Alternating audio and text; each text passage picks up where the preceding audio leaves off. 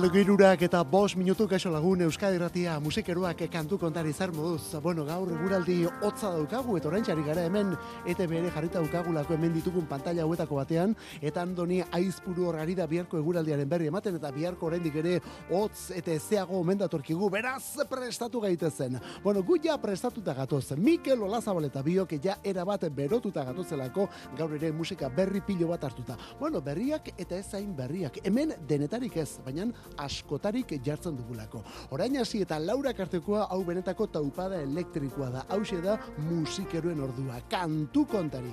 Kantu kontari aritzen gara Laura bitartean asteleen, astearte, asteazken, ostegun eta ostiraletan. Hori zuzenean, irratia batez ere zuzenekoa delako. Eta gero hemen zuzenean egindakoa grabatuta ere uzten dugu, beste momenturen batean berreskuratu nahi baldin moduzu. Bueno, hori, hau da zure saioa. Kantu kontari, Euskadi Ratia, musikeroak. Ah, eta WhatsAppa bidali nahi baldin badiguzu betiko zenbakia. 6 zortzi zortzi, 666 000.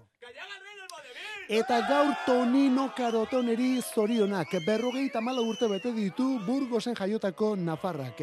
Berak abestu zuen insumision kantua gainera. Bera ere, kojon prietoko parteidetako bat izan zelako garai batean. Insumision hau gainera, kojon prieto taldearen lehen arrakastaietako bat izan zen. Lehen da biziko esango dugu, duela hogeita marrute baino gehiago.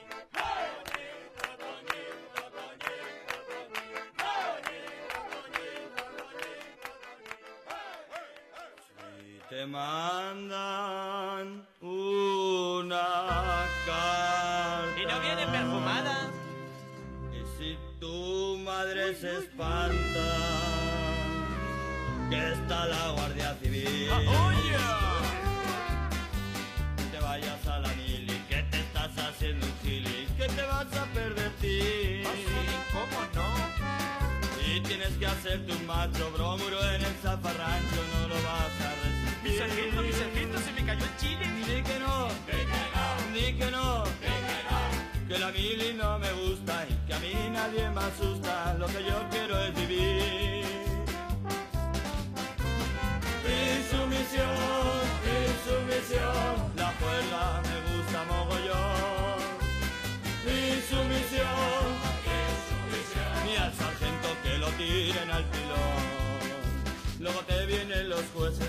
meten al talego, que te comes un marrón. Que se los lleve el diablo, hijos de la picorría. Que se vayan a la mierda, que nos vamos de merienda y que viva el vacilón. ¡Y viva el amor! No me gusta la corneta, paso miado de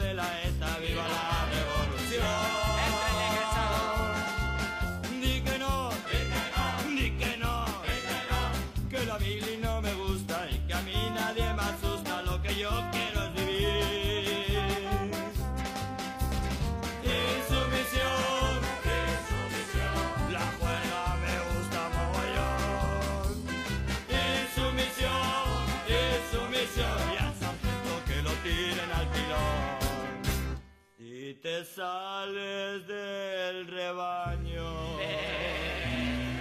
Y no te va el uniforme. Me tira la sisa. Vete directo al mall. Pues. Y si no vete a Caquicha que te informan y te explican lo que es la insumisión. ¿Ya toman nota, sueltes? Y devuélveles la carta que la mili no te encanta, simplemente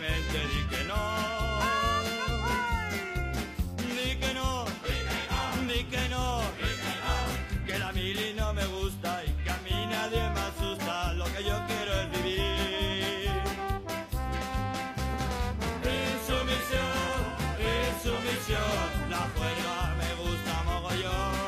Insumisión, la juerga me gusta mogollón. Bueno, hori hori, zenbat itzuli eman ote ditu abesti honek azken hiru hamarka dauetan gutxienez. Eh? Cojón Prieto y los guajolotes, lauro geita mairuko, agárrense que llegan los reyes del Naparmex, lehen disko hartako insumisión abestiarekin. Izan ere, haiek oraindik ere insumisio soldadutza, etorrelako kontuen urteak zirelako lauro geita mairuan oraindik ere. Eh?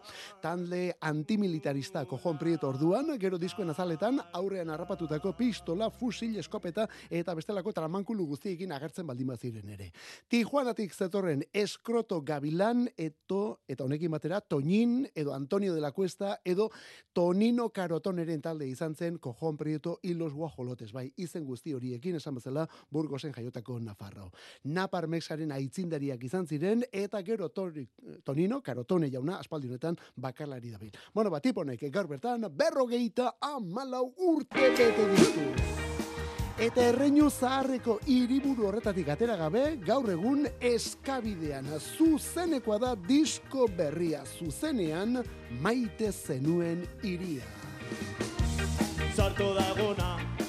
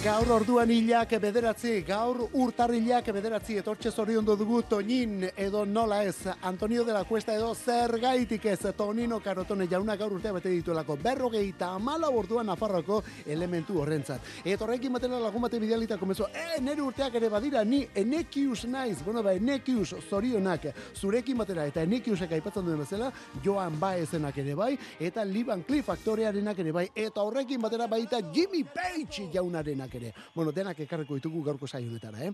Bueno, eta hemen jarri duguna maite zenuen iria diskua, eta honekin eskabidean talde Nafarra, zuzeneko disko luze batekin, sarrera bat eta hogeita bi kantu sartu dituztelako. Eta hogeita bi horien artean taldearen abestirik sonatuenetako batzuk ere bai, gure unea, hau hemen jarri dugun hau, esaterako horrekin batera betirako edo arazoak dira. Eta besteko klasiko batzuen moldaketak ere bai, bestelako klasiko batzuen bersioak ere bai. Esate baterako, nori aurkeztu behartzaio ito iztaldearen benetako abesti hau. Hogeita lauan eta honetan moldatuta Nafarroatik eskabidean taldea.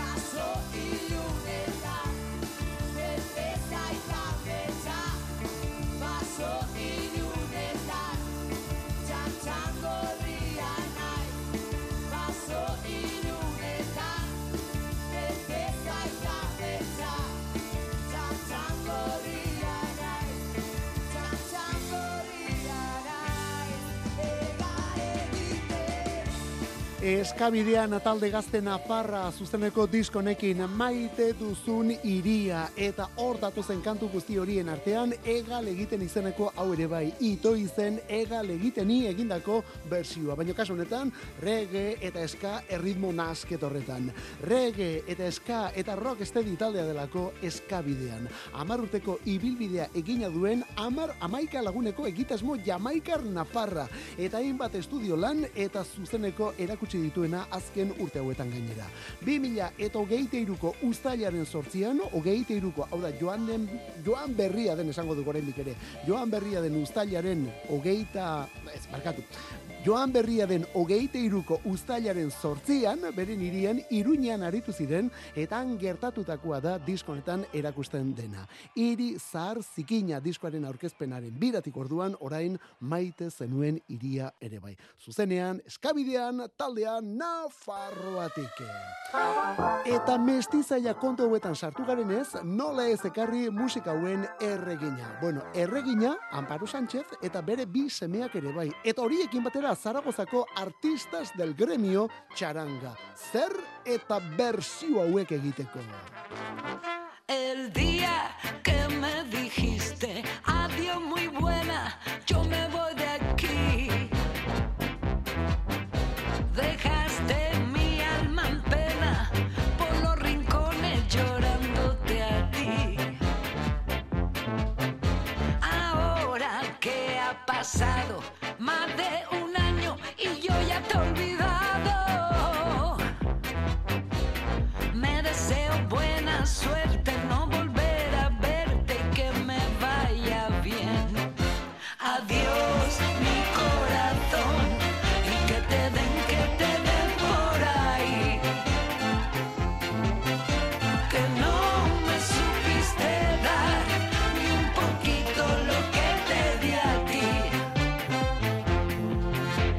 Si pasa por mi puerta, verá 108.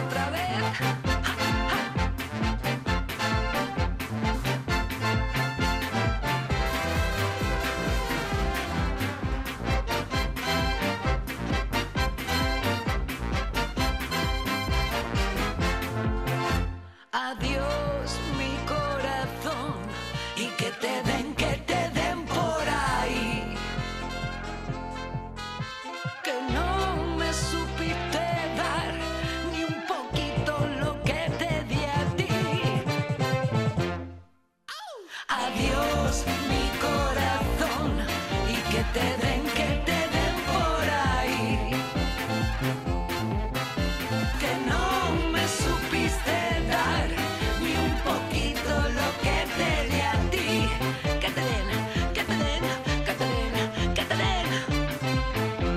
Que te den, que te den, que te den, irurak eta hogeita bi, que te den orduan, amparanoia hemen, amparanoia, eta nola ez kantu hau, beren abesti hau, lauro geita, amazazpitik ezinbestekoen artean dugun pieza, eta bueno, mila bersiotan erakutsi izan dutena, hogeita zazpi urte hauetan gainera. Bueno, ba, oraingoan, txaranga batek lagunduta. Artistas del gremio da, kaleko orkestra honen izena, artistas del gremio, zaragozakoak dira, eta amparanoiaren disko berriko ezaugarrietako bat bilakatu dira denbora gutxian gainera. Bueno, Anparanoiak urrena egingo duen birakoa ere bai.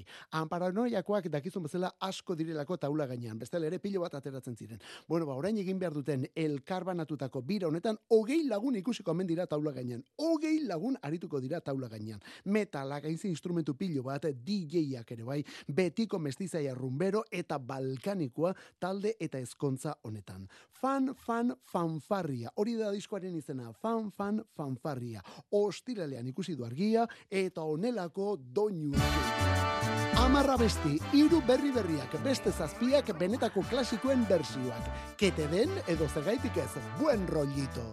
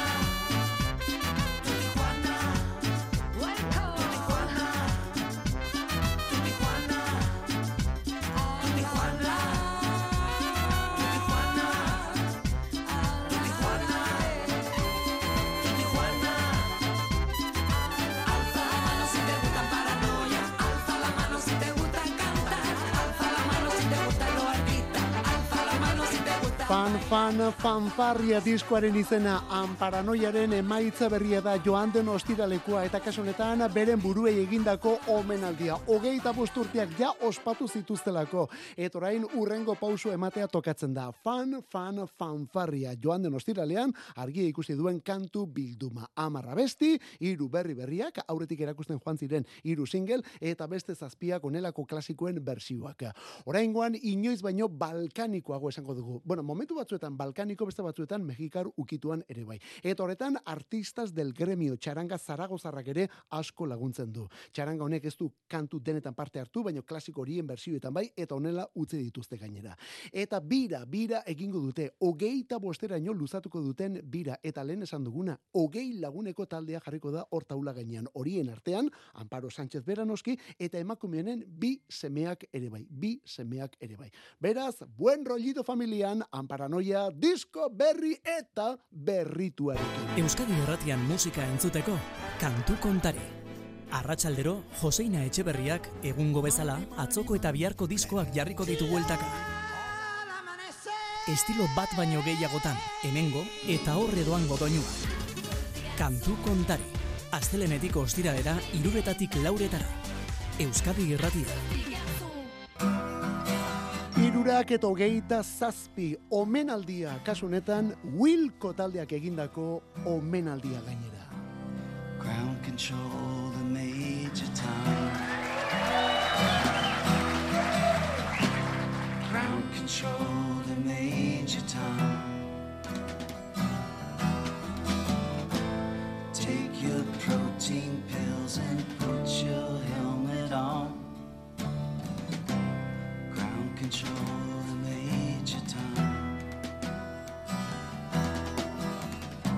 Commencing countdown, engines on.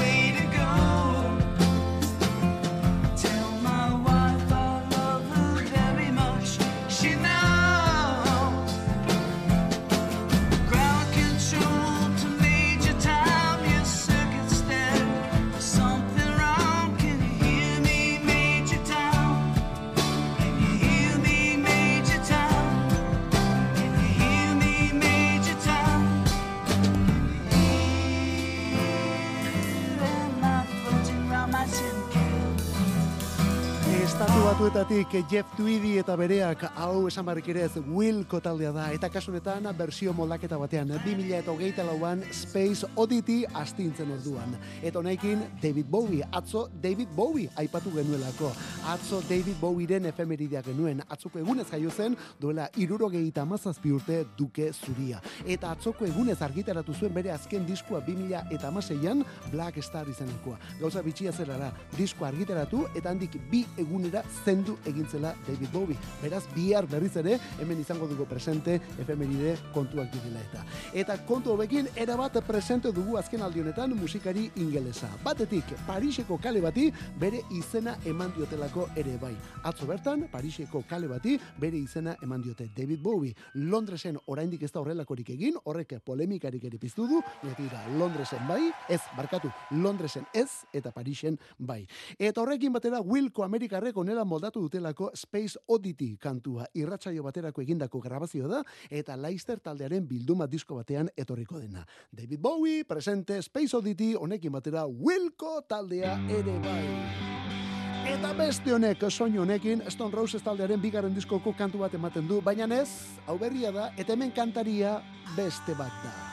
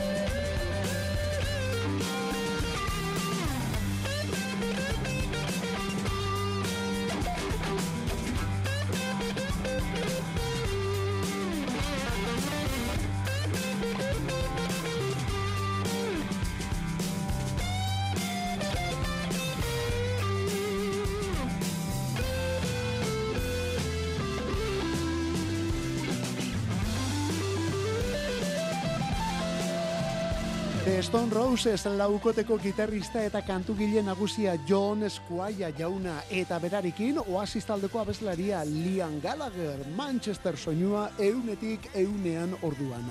Aspaldiko lagunak dira biak ere, aurretik ere kolaboratu izan dute, bai taula gainean bezala, bueno, ba, abesti batean ere bai, baina orain bien arteko egitasmo hau jarri dute martxan, bien arteko egitasmo berria. Izen berezirik gabekoa hori bai, eh? Liam Gallagher eta John Squire, horrela, beren benetako izen abizenak erabili dituztelako hau izendatzeko. Eta honekin disko bat ere bai, disko oso bat biribilduto omen dute eta gauzak ondo baldin baduaz, bira ere egingo omen diote kantu bilduma horri. Dena gainera 2000 eta hogeita lauan, hogeita lau honetan lan berriarekin. Ostiraletik hause da abestia Just Another Rainbow izanekoa, Just Another Rainbow. Kantu luzea da, gitarra solo eterno horietako batekin, gainera solo psikodelikoa da, Hendrixena izango balitz bezala. Baina kasu honetan, Liam Gallagher eta John Squire. Eta Jimi Hendrix aipatu dugunez... beste Jimmy bat, hau ingelesa. Bueno, Hendrix bere ere ein batean ala zen, eh? baina tira. Hau Jimmy Page, Led Zeppelinekoa, gaur lauro gehi urte. Spend my days with a woman unkind. Smoke my stuff and drink all my wine. Made up my mind, make a new start. Going to California with an aching in my heart. Someone told me there's a girl out there with love in her eyes and flowers in her hair.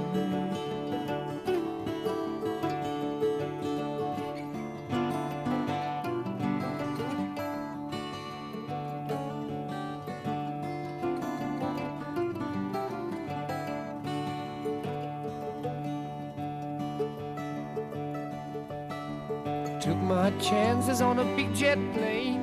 Never let them tell you that we're all the same. Oh, the sea was red and the sky was gray. I wondered how tomorrow could ever follow today. Mountains and the canyons start to tremble and shake. The children of the sun begin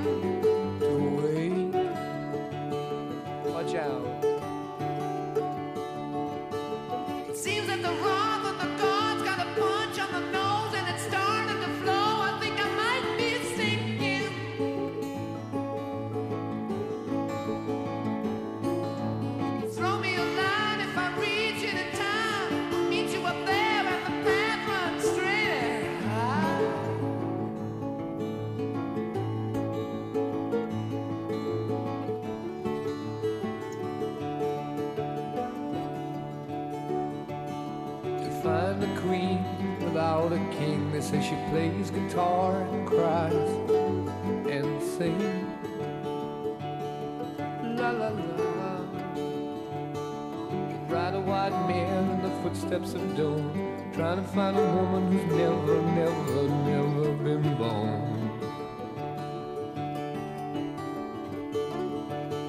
Standing on the hill in the mountain of dreams, telling myself it's not as hard, hard, hard as it seems.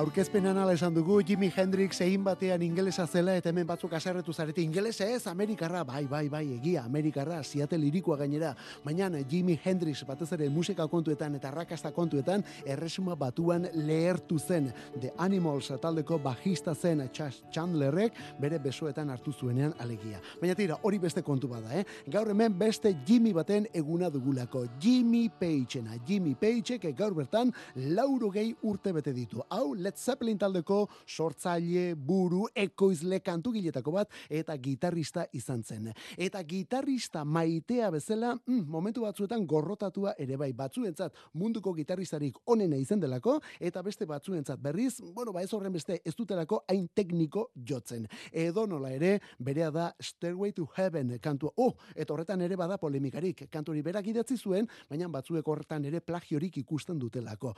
Hori bai, kantu horren gitarra soloa mundu guztiak rockaren historiako gitarra solorik importantena jotzen duena hori berea da. Honako hau. Eta hau disfrutatzeko momentua. Abesti edo balada luze bezain eder bati eman liteken errematerik handiena da eta. Starway to Heaven, irurogeita amaikako balada, gitarra akustiko xume batekin hasten da, gero gora eta gora eta gora dator, eta bukatu, begira nola bukatzen den. Jimmy Pageen gitarra.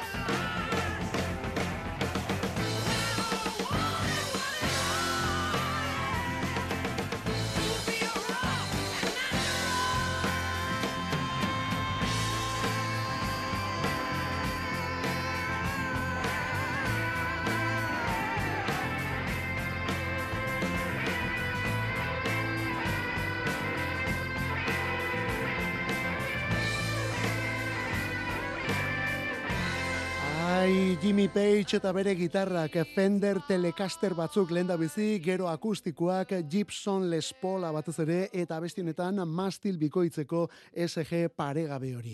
Eta gero dan elektro eta horrelako bitxikeriak ere bai. Gazte gazte zenetik hasi zen estudio musikari lanetan bera beti gitarra jotzen, eh? Hainbat disko eta abestitan hartu zuen parte gainera gazte gaztetan dike. Gero Jeff Beckekin batera Jarberse taldea sortu zuen eta irurogeita zortzitik aurrera Led Zeppelin izeneko banda mundial hau. Led Zeppelin orduan.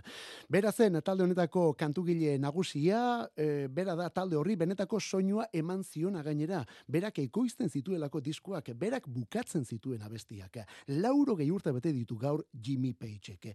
Jarbers eta Led Zeppelin aipatu ditugu. Eta horren aurretik, esate baterako Marian Faithfulekin aritu zen, Rolling Stones talderekin, Brenda Leerekin, eta horrelako kantuetan parte hartzeaz gain, berak sartu zituen esate baterako Them talde Irlandarraren Baby Please Don't Go kantuko gitarra benetan ezagun horiek. Zergaitik ez, Shirley Basseyren Goldfinger kantu ere, berak horko gitarrak ere bereak dira. Eta guzti horiekin batera, Downtown honetakoak ere bai, irurogeita lauan orduan, hogei urte zituen Jimmy Pagek. When you're alone and life is making you lonely, you can always go downtown. When you've got worries, all the noise and the hurry seems to help, I know. Downtown, just listen to the music of the traffic in the city. Linger on the sidewalk where the neon signs are pretty. How can you lose? The lights are much brighter there. You can't forget all your troubles, forget all your cares. So go downtown.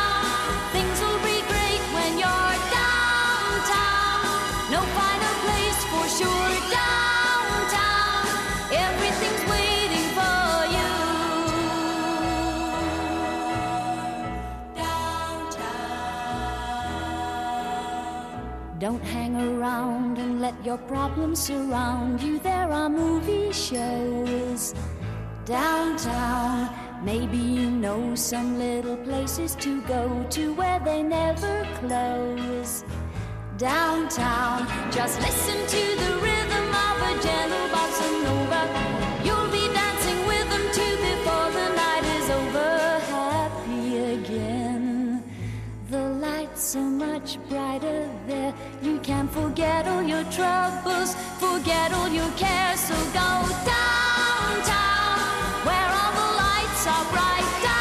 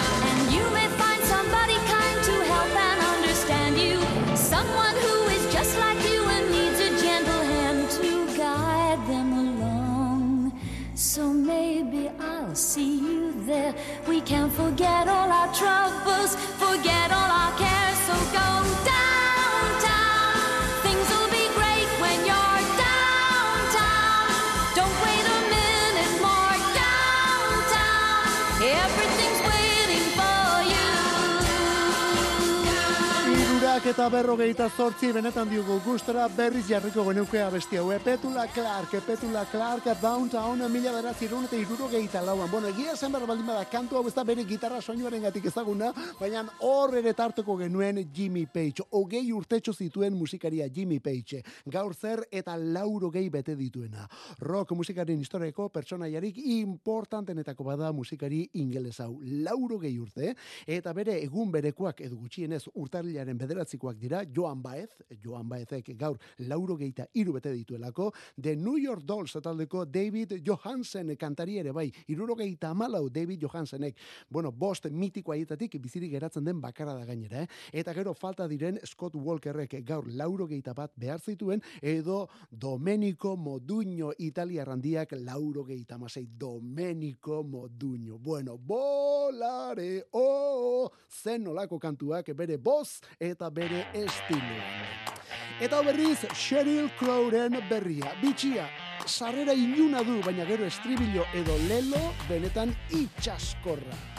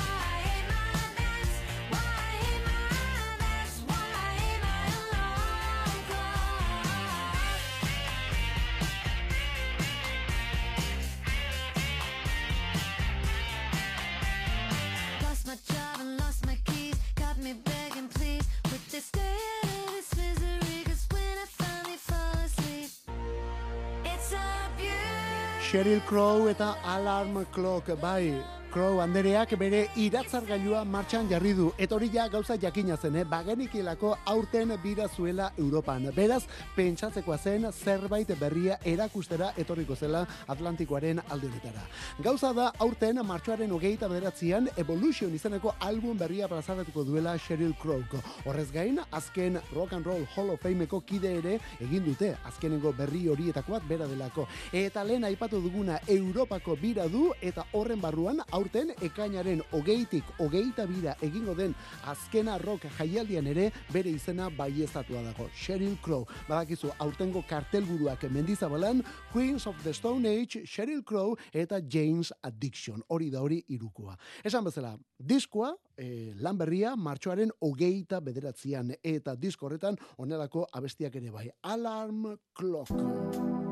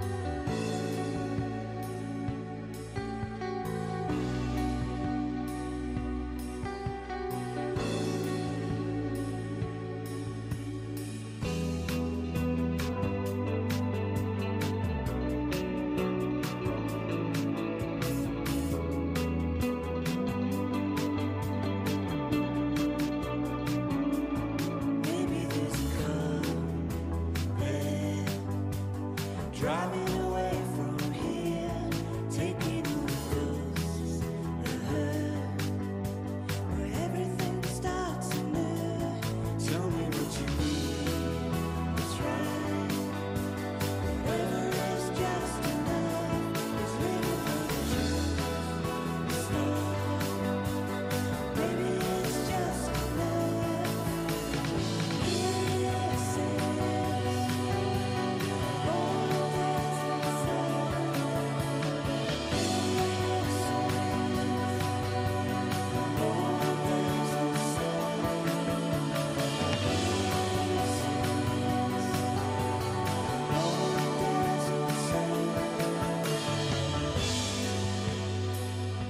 Wow, zen olako gauza. Slow Dive ingelesak hemen lauro gehi tamairuan sublaki disko egin zutenak, diskori historikotzat dute askok eta askok, sublaki disko egin zuten lauro gehi tamairuan, gero lauro gehi tamabostean beste bat, eta hortik horrela banak eta 2000 eta amazazpira arte egon ziren bananduta bakoitza bere aldetik gauzak egiten.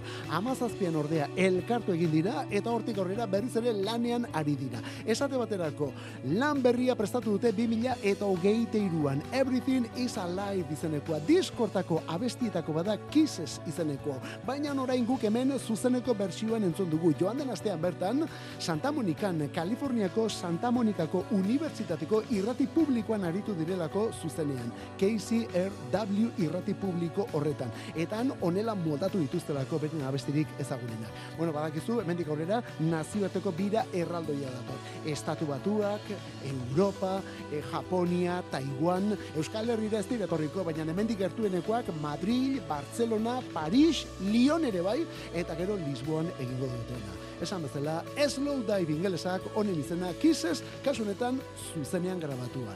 Eta gaurko saioa bukatzeko begira nolako sorpresa. Lauro geita bosteko martxoaren zazpiko abestia USA for Africa. Hori da egitasmoa. Garaiko musika munduko Amerikar izarrak Afrikaren aldeko kantu bat egin eta ongintzazko kanpaina bat martxan jartzeko preste. Orain dokumentala egin dute. Dokumentala. Urtarril honen hogeita bederatzean Netflixen. The Greatest Night in Pop. when we heed a certain call, when the world must come together as one. There are people dying.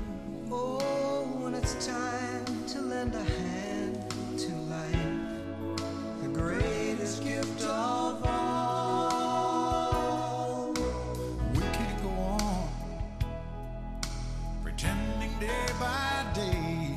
The Greatest Night in Popo. Hori da dokumentalaren izena. Esan bezala, hilonen hogeita bederatzean, urtarrilaren hogeita bederatzean Netflixen.